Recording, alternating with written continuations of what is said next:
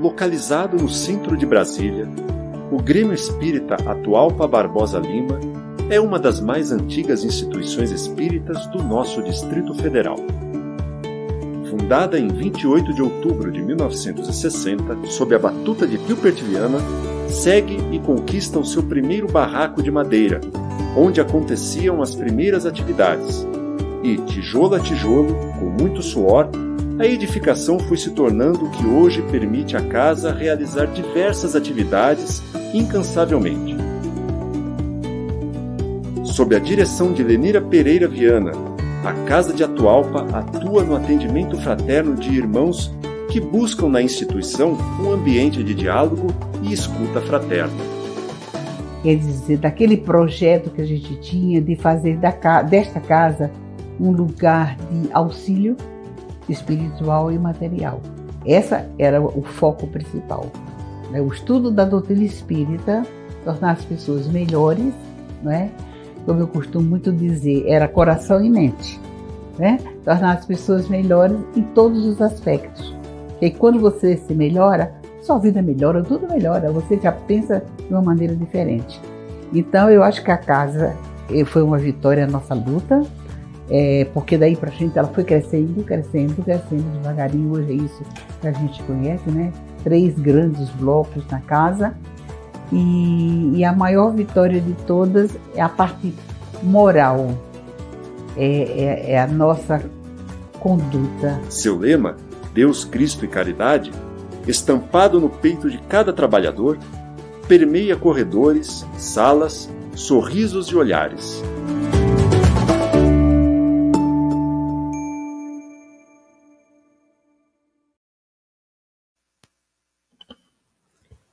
Boa noite.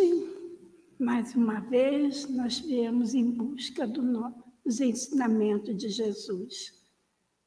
E hoje nós vamos ouvir a parte, nós estamos em festa no mês de outubro, a casa completa 61 anos. Então, no início, nós vamos ouvir ou externar a nossa irmã Regina sobre a gratidão pela casa. Boa noite a todos. Para quem não me conhece, eu me chamo Regina. É, o momento que eu queria trazer e relembrar, que para mim foi um momento muito marcante, foi, eu diria até que, se, que foi um divisor de águas, foi o momento em que eu chego à casa de Atualpa. É, passando por um período muito conturbado, muito difícil, muito conflituoso, eu chego à casa de Atualpa, sou recebida, acolhida carinhosamente pela Conceição Cavalcante, e a partir desse acolhimento, dessa receptividade amorosa, eu permaneço na casa e estou até os dias de hoje. Então, é, eu vejo que a casa, né, a, o Grêmio Espírita Atualpa Barbosa Lima tem essa característica muito forte de saber acolher, de saber recepcionar as pessoas. É, eu também tenho muita gratidão por todos os momentos aí vividos, que com certeza essas experiências, essas oportunidades de trabalho, de estudo, de aprendizado foram oportunidades, foram caminhos para uma transformação interna e, e sou muito grata por quem sou, sou hoje, né, por essa pessoa madura, mais sensata diante das, da vida, diante das questões, né? Então sou muito agradecida por essa oportunidade de estar aí participando de maneira direta, indireta da Casa de Atualpa. Também agradeço muito ao seu Viana, né, que de forma direta está sempre aí atuando e minha gratidão por todos e por tudo.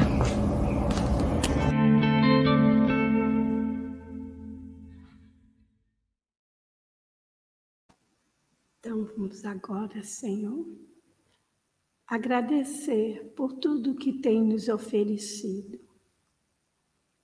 principalmente, Senhor, conhecimento do teu Evangelho. E que nessa noite, que o nosso irmão responsável pela palestra possa colocar tudo em prática daquilo que foi planejado juntamente com os amigos espirituais. Nós agradecemos também a casa que tem aqui à nossa disposição e que as bênçãos sejam derramadas sobre todos nós, encarnados e desencarnados, e que possamos assimilar, Senhor, o que vai ser exposto para todos nós.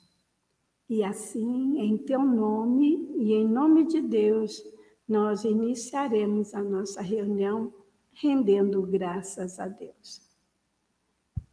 Com a palavra, o Eduardo Fábero. Obrigado, Solange.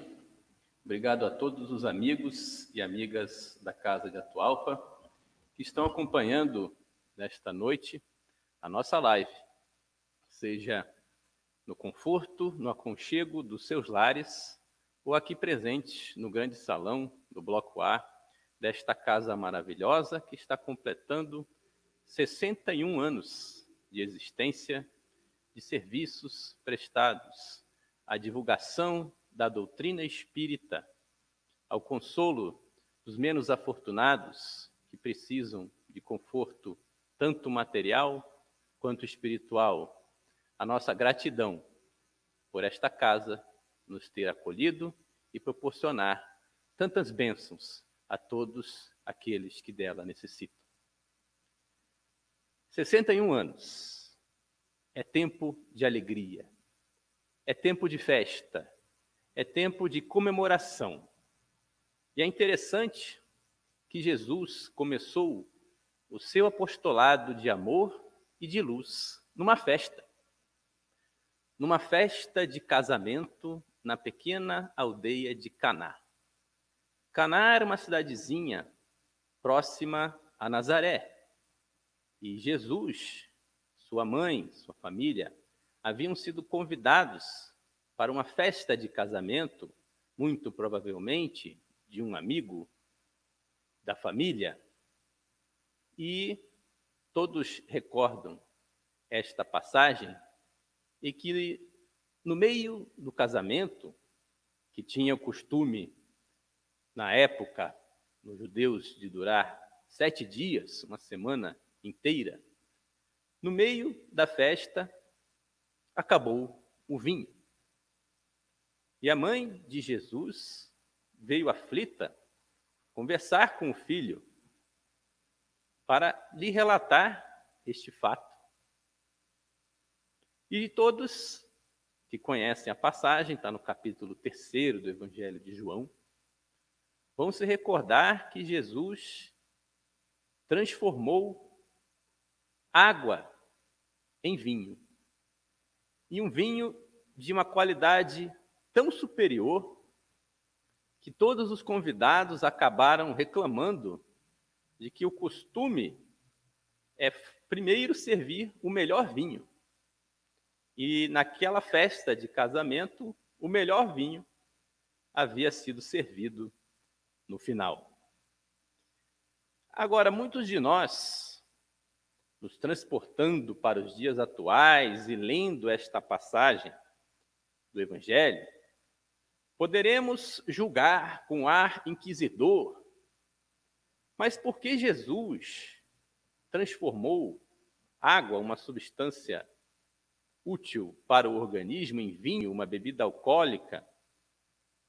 E é interessante que no livro Boa Nova, de Humberto de Campos, no capítulo 12, que é base para o estudo desta noite, Simão Pedro faz a Jesus justamente esta pergunta: Mestre, o Senhor transformou água em vinho. Não estaria cooperando para a embriaguez e a gula numa festa mundana? Pedro desconsiderou diversas simbologias já presentes no Antigo Testamento a respeito do vinho. Em diversas passagens dos profetas, o vinho ele é simbolizado como a revelação divina. Além de fazer parte da gastronomia, da cultura daquele povo, um povo muito simples, um povo que não tinha muitas opções em termos de bebida e de comida, então eles utilizavam o peixe e o cordeiro como proteína, cereais como carboidratos e vinho como bebida. Era muito comum, por quê? Porque tinha muitos vinhedos, muitas vinhas naquela região mediterrânea. Então, isso fazia parte dos costumes daquele povo. Além do que, numa festa de casamento, acabar o vinho é uma suprema desonra para aquele povo. O noivo, a família do noivo, poderiam ficar mal falados naquela população.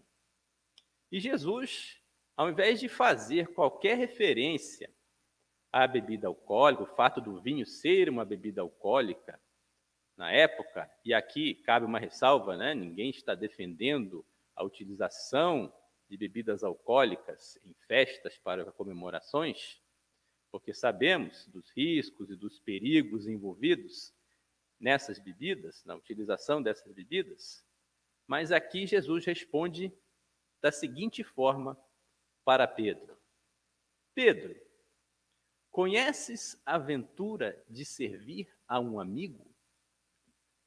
Uma resposta desconcertante para todos nós, inclusive nós que vivemos aqui no século 21, já sob a égide da terceira revelação, e que muitas vezes deixamos esses aspectos de lado, em detrimento, muitas vezes, de uma rigidez que só torna a letra morta, ao invés de assumirmos o espírito que vivifica, como o próprio Mestre disse.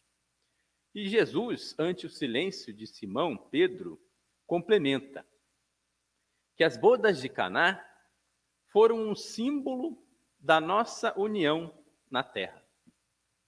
O vinho foi ali o da alegria com que desejo selar a existência do reino de Deus nos corações dos homens. Estou com os meus amigos e os amo todos justificando né, a sua atitude naquela festa, sem mencionar a simbologia profunda que existe por trás daquele ato de produção de vinho como revelação divina. Ele estava ali já numa festa de casamento, em que veremos na sequência que o casamento também tem uma simbologia muito grande, desde o Velho Testamento, simbolizando a aliança do homem, da humanidade com Deus, e vem Jesus, justamente numa festa de casamento, transformar a água em vinho, ou seja, fornecer elementos da revelação divina para que os homens pudessem construir o reino dos céus em seus corações. Mas Jesus não entra nesse aspecto ainda muito profundo para Simão e fala da amizade da importância que tem esse sentimento profundo. E prossegue.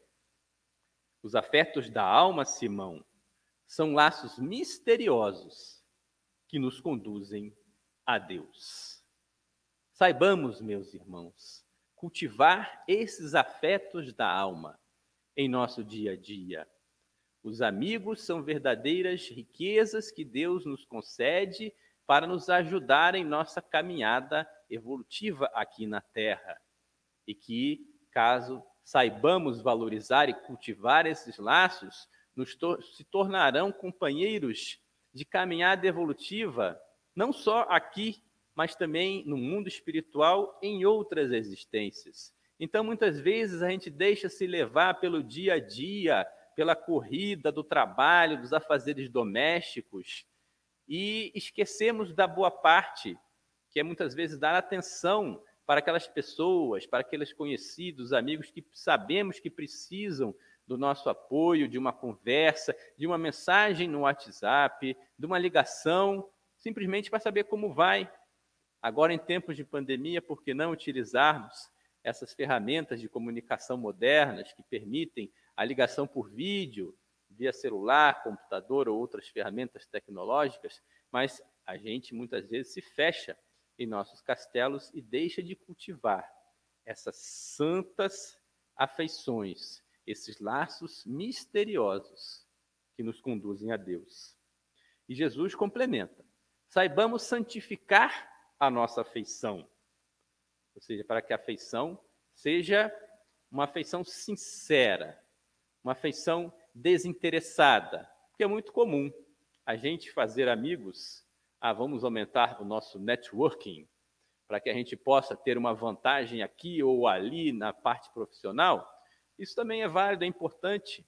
Né? Sabe que hoje em dia a gente precisa ter esses contatos também, mas vamos valorizar as pessoas pelo que elas são, pela sua essência, pelo seu ser interior e não do que elas têm ou podem nos proporcionar de vantagens futuras.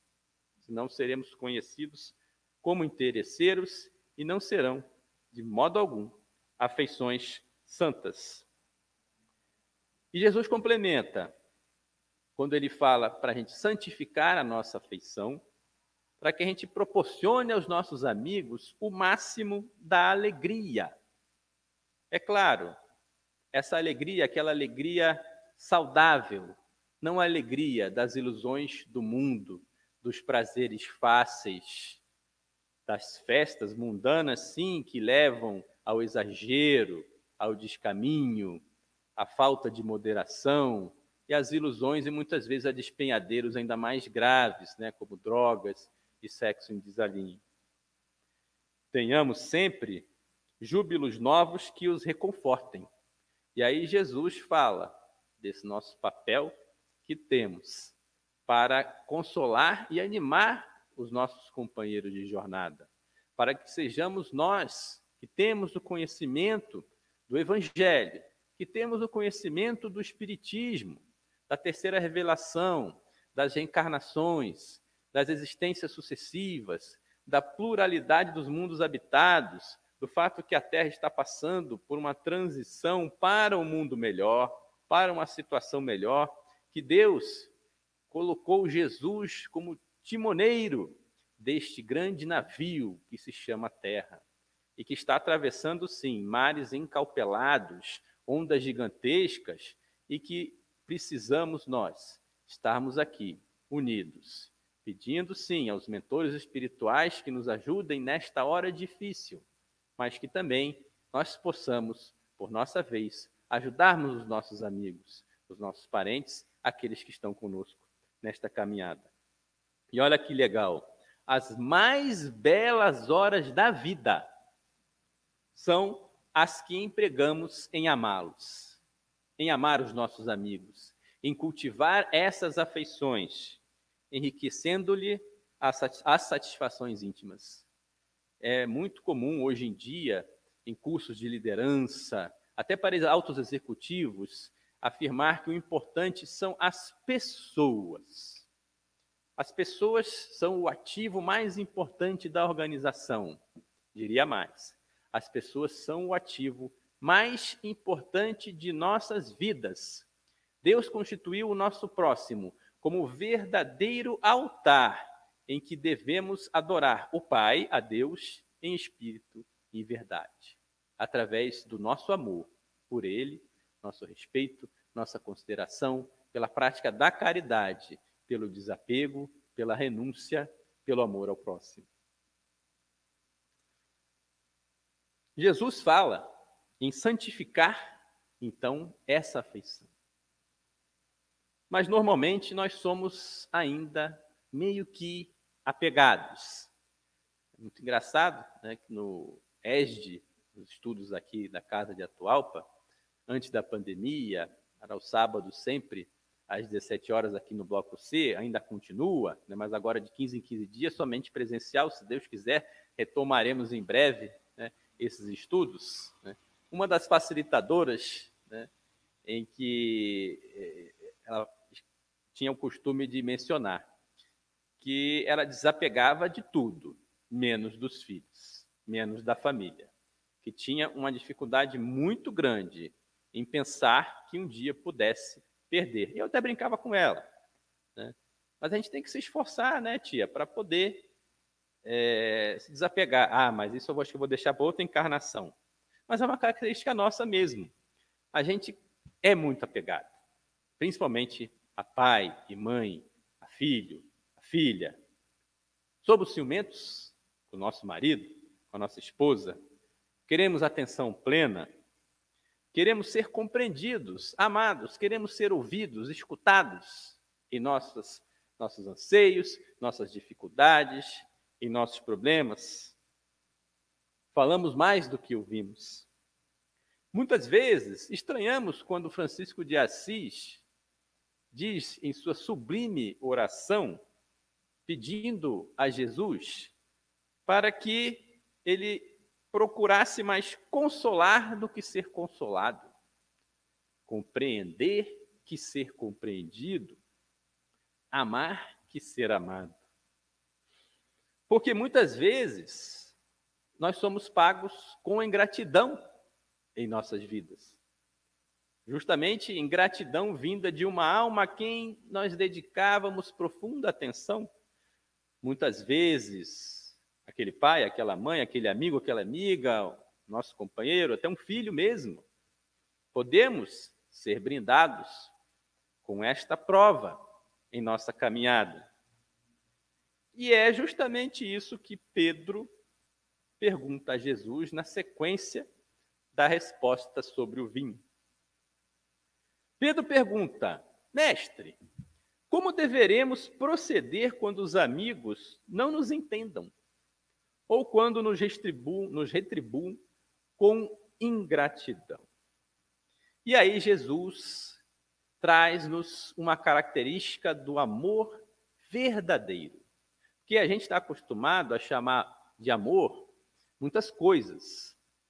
Amor, na Grécia Antiga, tinha diversos significados, desde o amor eros, o amor ágape, o amor filia, cada qual para identificar um tipo de sentimento.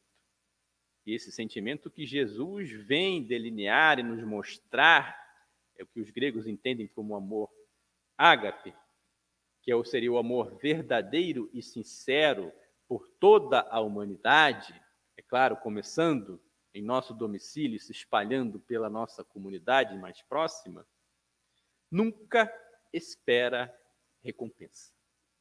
A gente sabe que é uma coisa difícil da gente internalizar. Primeiro a gente analisa, a gente até decora, a gente lê tantas vezes o ensinamento para que o cérebro possa processar essa informação e transmiti-la ao nosso coração.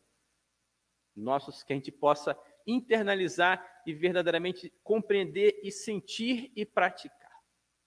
É muito difícil ainda empreendermos essa, na nossa caminhada todas as nuances desse sentimento do amor. Deus é amor, dizia João em seu evangelho.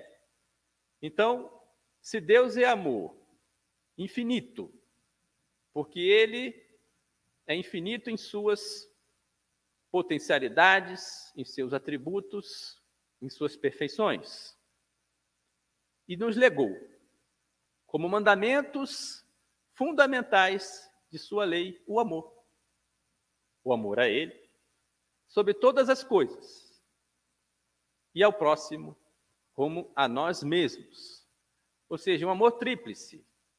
Temos que primeiro aprender a nos amar, a nos aceitar, a nos auto-perdoar. Não num estado de acomodação em que fiquemos satisfeitos com a situação atual das imperfeições que carregamos em nosso íntimo. Não.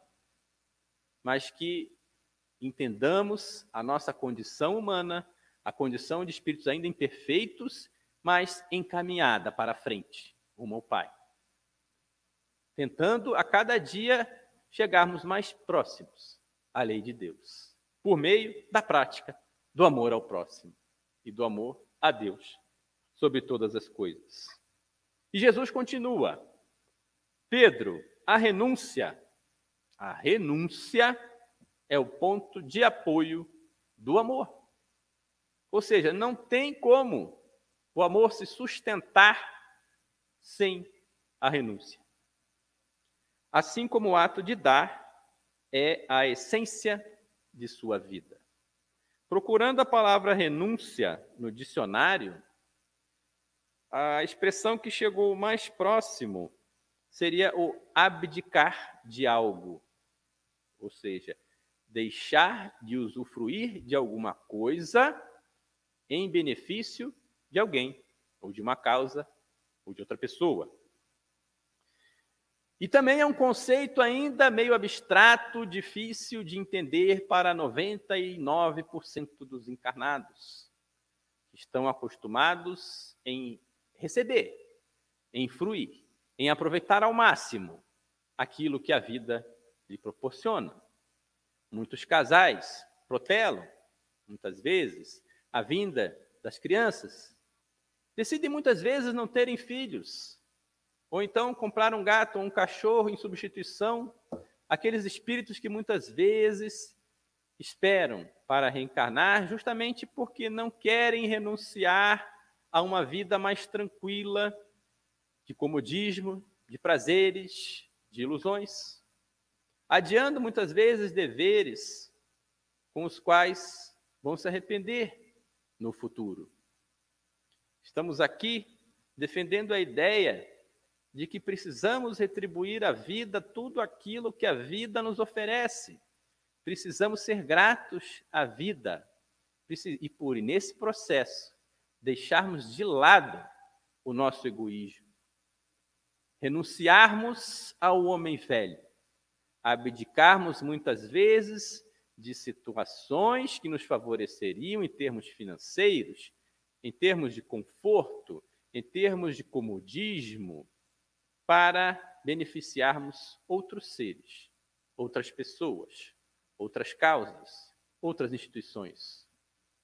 Quem se dedica a um centro espírita, por exemplo, em atendimento aos necessitados, trabalha em uma causa como voluntário, está renunciando ao seu tempo livre, onde poderia estar curtindo uma série da Netflix, da Amazon, de qualquer outro streaming, ou mesmo de um filme de TV aberta, ou escutando música, ou lendo no conforto da sua casa, ou mesmo desfrutando com sua família. Tudo isso é válido, tudo isso precisa, é necessário, mas é importante renunciarmos também um pouco do nosso tempo.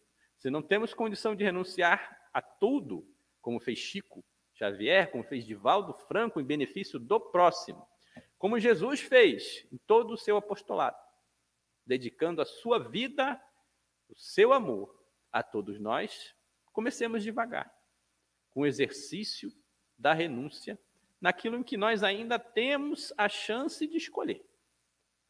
Porque pode vir um dia que os testemunhos, a própria vida, nos obrigará a fazermos determinadas renúncias em que não teremos escolha. E aí a nossa casa vai precisar estar construída sobre a rocha, para que o navio da nossa existência não só sobre que a gente não bote tudo a perder pela nossa falta de capacidade de renunciar, pela falta de capacidade de amar a Deus sobre todas as coisas. Jesus continua: a capacidade de sentir grandes afeições já é em si mesma um tesouro. Olha que legal, né? nós podermos sentir amor pelos nossos amigos, pelos nossos parentes, por aquelas pessoas que a gente sente o coração bater mais quentinho quando elas estão próximas de nós. Como um filho, né, como um amigo querido. E a compreensão de um amigo deve ser, para nós, a maior recompensa. Seria a situação normal. Mas, quando isso não acontece, quando a luz do entendimento tardar no espírito daqueles a quem amamos, deveremos nos lembrar que temos a sagrada compreensão de Deus, que nos conhece os propósitos mais puros.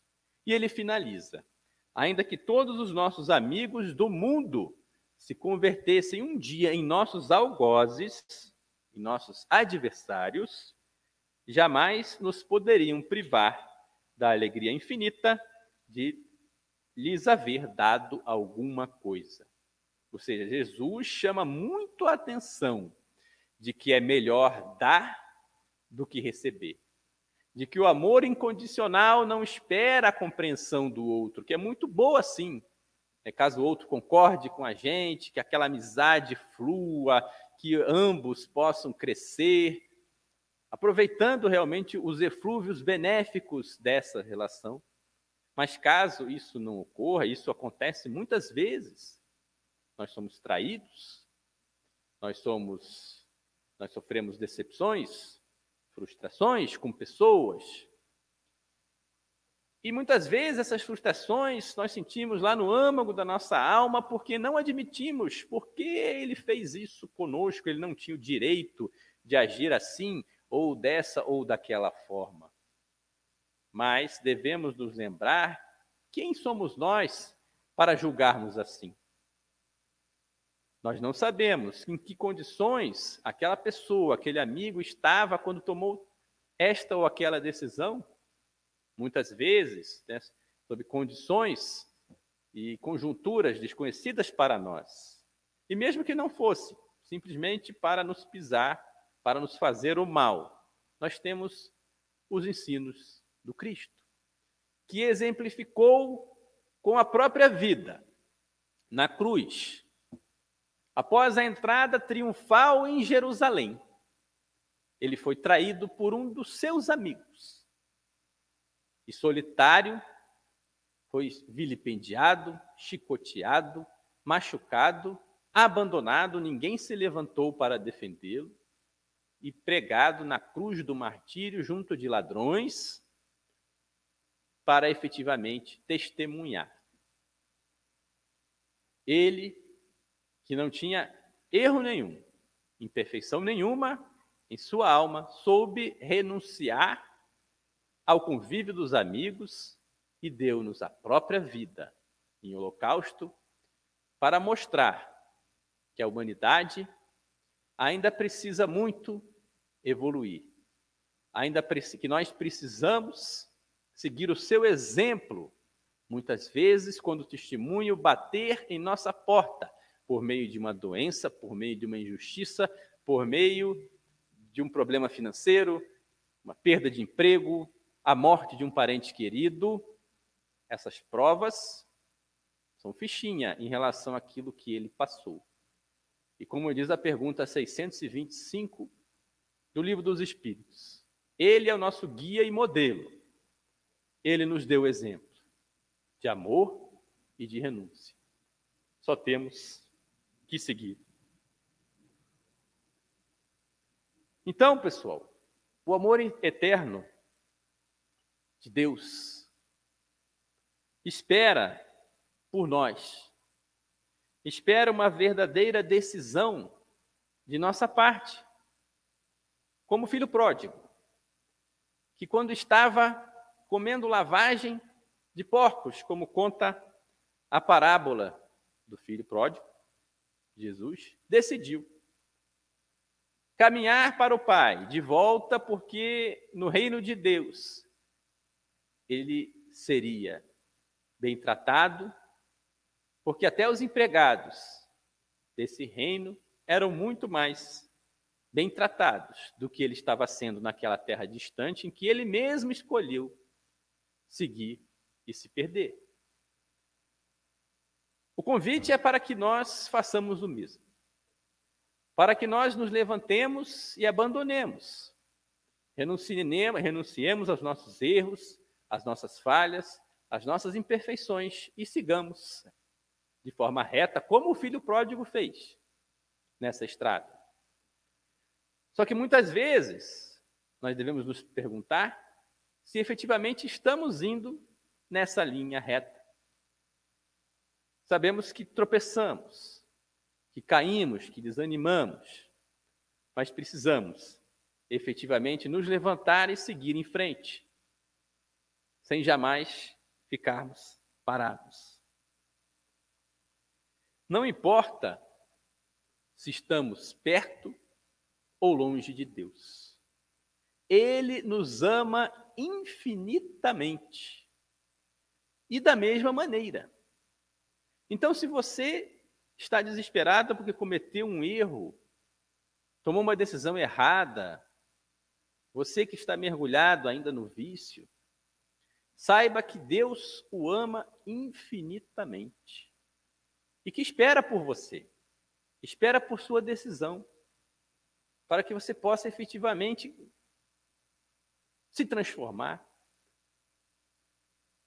abandonar os deuses falsos do mundo, o Deus do vício, o Deus do apego aos bens materiais, o Deus do poder, do prestígio, da fama, de todas as ilusões mundanas.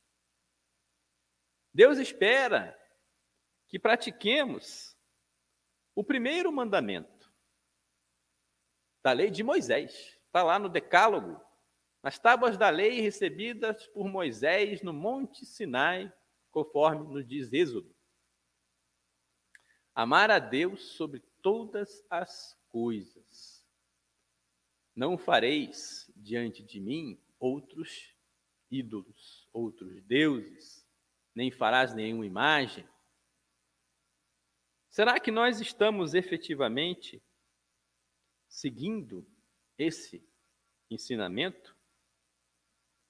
Será que não estamos dando mais importância a coisas aqui da terra do que a construção do reino de Deus em nossos corações?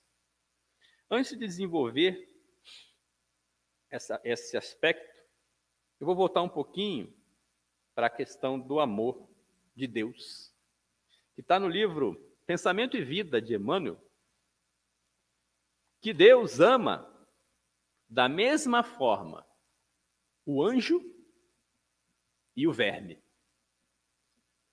Para reforçar essa ideia, de que não importa se estamos longe ou perto dele, ele nos ama infinitamente e da mesma forma. Não é Eduardo que está dizendo, é Emmanuel. O verme é amado pelo Senhor, que lhe concede milhares e milhares de séculos para levantar-se da viscosidade do abismo, tanto quanto o anjo que o representa junto do verme. É claro, o anjo está já num estado de comunhão perfeita com o Pai. Mesma sintonia. O Cristo disse: Eu e o Pai somos um. Por que ele disse isso? Porque ele já está num estágio de tão perfeita comunhão com o Pai, de tamanha identificação, de tamanha identidade com os propósitos divinos, que a comunhão dele com Deus é perfeita. E ele é um verdadeiro médium de Deus. Quando Felipe pergunta para ele, mestre, podias nos mostrar Deus? E Jesus volta para Felipe, Felipe, você me conhece há tanto tempo e ainda não percebeu? Ou seja, Jesus, o que Jesus falava, é Deus que estava o inspirando. É o verdadeiro médium da divindade. Mas Deus ama o verme da mesma forma. Porque o verme, assim como nós, somos suas criaturas. Temos ainda um longo caminho até efetivamente trajarmos as vestes nupciais brancas, perfeitas, puras, para o banquete de casamento com a divindade. Essa alegoria essa metáfora está expressa em diversas partes do Velho e do Novo Testamento. O casamento entre o noivo e a noiva, entre Deus, representado pelo Cristo, aqui na terra, e a humanidade inteira. Desde o Velho Testamento, Deus vem nos convidando a celebrarmos esta aliança para que respeitemos a sua lei, para que atendamos aos seus mandamentos de amor, Porque desde o Velho Testamento a mensagem é de amor. A primeira parte de amor a Deus e a segunda parte de amor ao próximo. Jesus vem, é claro, e eleva esse amor ao infinito. A preocupação de Moisés era muita do amor do que não fazer para respeitar o próximo, para não machucar o próximo. Jesus vem e eleva o mandamento a um nível muito acima. Ele nos diz para que nos amemos uns aos outros como ele nos amou. E aí a brincadeira fica mais complexa. Um amor desse tipo aqui na Terra, a gente pode pensar, por exemplo, no amor de mãe. O amor de uma mãe por um filho que escorregou nos despinhadeiros do mundo e que está, por exemplo, cumprindo pena numa presidiária, numa cadeia. E aí me lembro a historinha do Chico, quando ele foi visitar um presídio. E alguém perguntou para ele, Chico, como é que é lá? Tem muitos obsessores lá naquela prisão? Aí Chico respondeu assim: não, só tem mães. Como assim, Chico? Os obsessores já foram embora, já fizeram o seu trabalho. Mas as mães continuam lá, visitando seus filhos presidiários, periodicamente, porque os amam e os amam incondicionalmente. Ou seja, um amor que se aproxima, claro, né, ainda muito rudimentar, e nunca o amor da criatura será igual ao amor de Deus por nós, porque Deus tem amor infinito, e nunca a criatura será infinita. Mas Deus, que é o amor infinito, nunca nos deixa de amar, mesmo quando nós cometamos os mais pérfidos crimes. Pois ele é imensamente misericordioso, nos dando infinitas oportunidades de reajuste, de resgate. A renúncia, como Jesus disse, é o ponto de apoio do amor. E Jesus para reforçar ainda mais essa ideia do que seria necessário nessa nossa caminhada para Deus, em que ele mesmo disse que ele é o caminho, ele afirma com todas as letras: quem quiser vir após mim, ou seja, seguir seus ensinamentos para nesta caminhada chegarmos a Deus. Negue a si mesmo. Renuncie ao seu egoísmo, ao seu orgulho, ao seu interesse pessoal. Tome a sua cruz.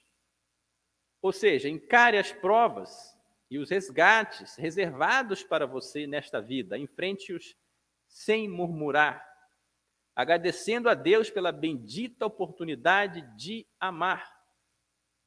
E siga-me. Então, pessoal, essa caminhada toda que temos pela frente, é importante que nós tomemos essa decisão firme de seguir. E termos a consciência que precisamos renunciar a muita coisa neste mundo. Temos que ser do mundo mas efetivamente não nos apegarmos às coisas do mundo. O Evangelho segundo o Espiritismo, o item O Homem no Mundo, retrata muito bem. Não devemos nos isolar da sociedade, não devemos vender as nossas coisas e vivermos como a seta, doando aos pobres, ou ermitão. Não é isso que Jesus quer. Quando Jesus fala de renúncia, ele não quer que a gente saia de casa, que a gente abandone a nossa família, deixe o nosso emprego, ou vá se internar num templo para meditar e orar. Não é isso. Ele nunca se afastou das pessoas, estava sempre em contato com os necessitados, com aqueles que precisavam dele. Não é isso que ele pede para nós.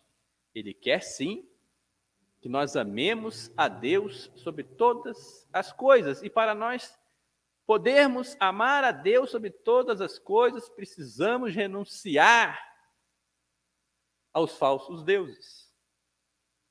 O Velho Testamento combate a chamada idolatria. A idolatria, que é a adoração a outros deuses. E naquela época, vocês podem consultar os textos, Moisés, quando vem, por exemplo, do Monte Sinai e encontra o povo adorando ao deus Baal, ao bezerro de ouro, ele fica até possesso e quebra as tábuas da lei, porque percebe que aquele povo ainda ignorante, ainda não tinha capacidade, não tinha entendido a mensagem e que precisava de um grande caminho para que ele pudesse vir a entender. Mas hoje, obviamente, nós não adoramos né, outros deuses que não o Deus único, nosso Pai Criador. Não construímos bezerros de ouro, mas materiais, mas adoramos, e 90% da humanidade adora o Deus do dinheiro, o Deus da fama, o Deus do prestígio, o Deus do apego aos bens terrenos, em detrimento ao amor a Deus sobre todas as coisas. Veja, ressalto mais uma vez, não estamos aqui pregando hipocrisia para abandonarmos todos os bens materiais e adorarmos a Deus, não é isso.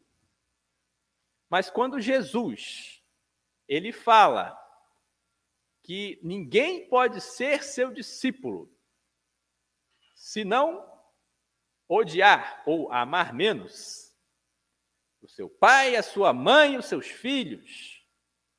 Ele está pontuando de uma maneira muito explícita, muito forte, as prioridades que temos que ter em nossa vida.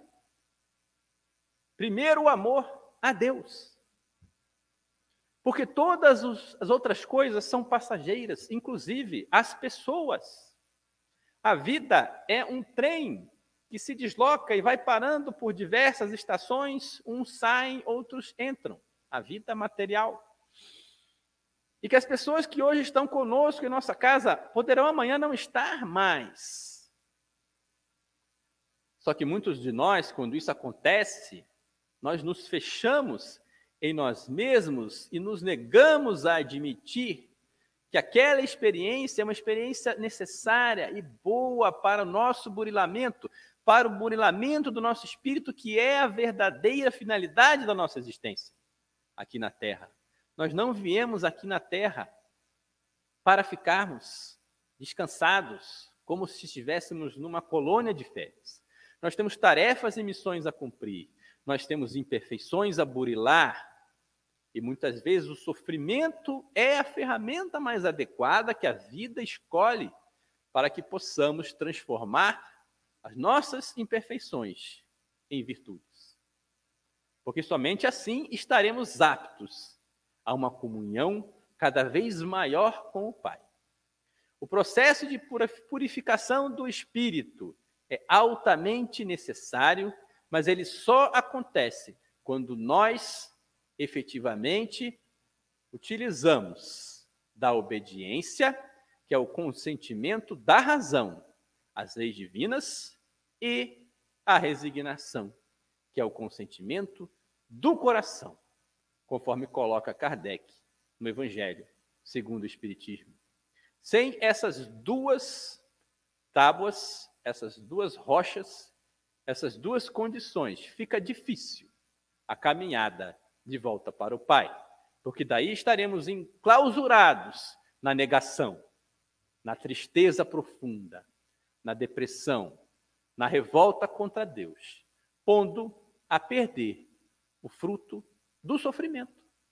Está lá também no Evangelho segundo o Espiritismo, capítulo 5, bem-aventurados os aflitos, bem sofrer e mal sofrer.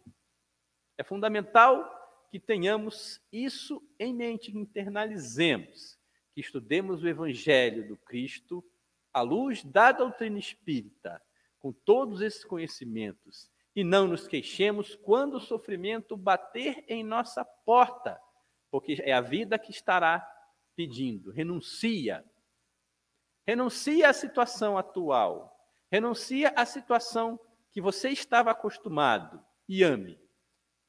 Se não puder amar aquela pessoa que foi ingrata para com você, que te pisou, que te fez mal, não lhe desejes o mesmo. Não lhe desejes mal. Porque o amor aos inimigos, como Jesus prega, obviamente não pressupõe um carinho, uma, um sentimento é, agradável, de fraternidade pura por aquela outra pessoa. É não se vingar, é não desejar o mal, pelo contrário, é desejar o bem, para que possam no futuro os dois fazerem as pazes e conviverem harmoniosamente, não aumentando os nossos débitos, os nossos erros.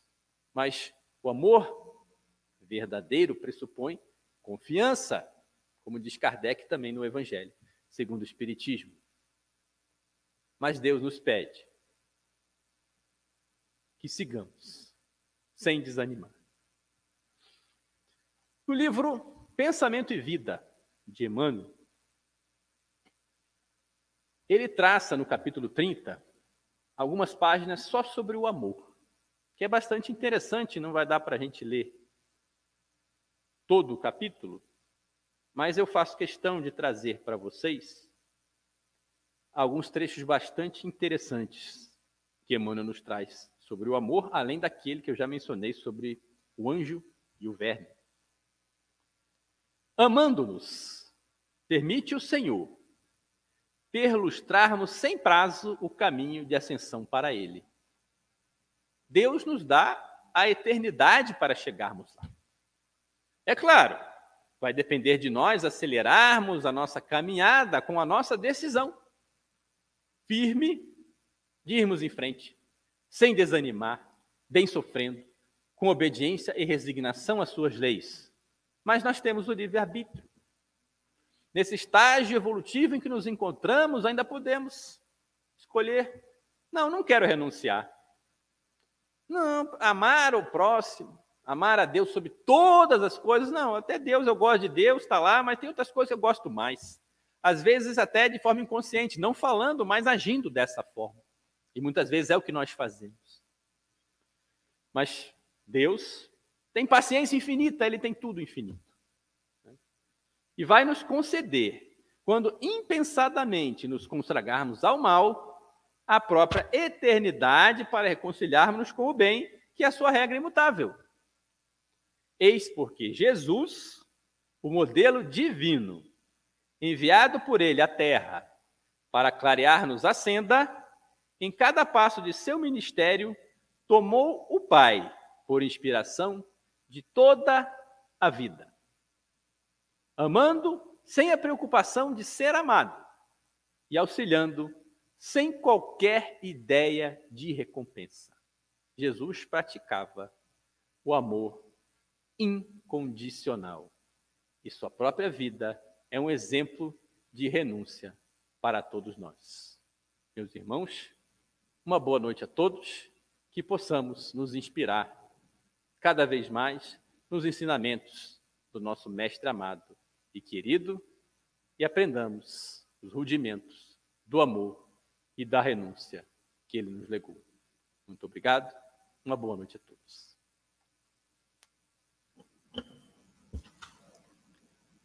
Obrigada, Eduardo. Foram assim momentos de muita reflexão e um dever para casa que ele passou é ler o capítulo 12 do livro Boa Nova, para a gente poder saber já os outros detalhes, que ele só falou uma parte, e o livro Pensamento e Vida, capítulo 30, também falando sobre o amor. Olha, um convite ao amor. É a lei maior que nós temos, né? que Jesus tanto ele falou como vivenciou. E essa é a nossa tarefa de vivenciar o amor. Então, nós vamos procurar ler esse capítulo. Quem já leu, lê novamente. Quem não conhece o livro Boa Nova, que para mim é o melhor dos livros da coleção de Humberto de Campos, principalmente o último capítulo. E, e então, é, então é um convite o amor. Então, esse é o nosso dever de casa, a leitura e logo em seguida vivenciar. Que ele diz que tem que renunciar. E aí é, aí é que é complicado. Mas nós vamos conseguir isso, com certeza nós vamos conseguir. E, e para, falou da parte melhor do amor, né? O exercício. Aí no próximo domingo, no dia 24, e é só virtual, é live, vamos falar sobre amor aos vossos inimigos. Aí é mais difícil essa vivência, mas a gente vai também conseguir. E o nosso amigo da casa, André Siqueira, que falará sobre esse amor aos vossos inimigos. Então, está aí o convite que a casa, nesse mês de festa, nos convida a vivenciar o amor. E falando na vivência do amor, leva a nossa cesta do coração, que é uma prática da caridade. É que onde nós vamos no dia 27, 28, é, distribuir a cesta aos nossos assistidos. E para isso precisamos da colaboração de todos, né? para na contribuição de gênero alimentício, produtos de limpeza, de higiene, é, leite também, que é uma necessidade muito grande que essas famílias é, de, é, deverão receber. E são 50 famílias que estão a nossa, é, na nossa, cadastradas em nossa casa. Então, nós precisamos desse gênero alimentício, desses produtos, e isso pode ser feito com maior tranquilidade na, na nossa cartaz está apresentando como colaborar. Ou deposita o dinheiro que você achar melhor, pode também trazer os produtos e entregar aos nossos funcionários que estão aqui ao longo do dia para receber esse produto. Então, nós contamos com essa cesta do coração para a próxima semana. Se puder mandar antes, melhor ainda. Tá? E para ainda nos fortalecer e, e, nos ajudar nessa nossa caminhada, nós temos o jornal Brasil Espírito, que tem matérias que vão assim ajudar para a nossa reflexão e nosso conhecimento também.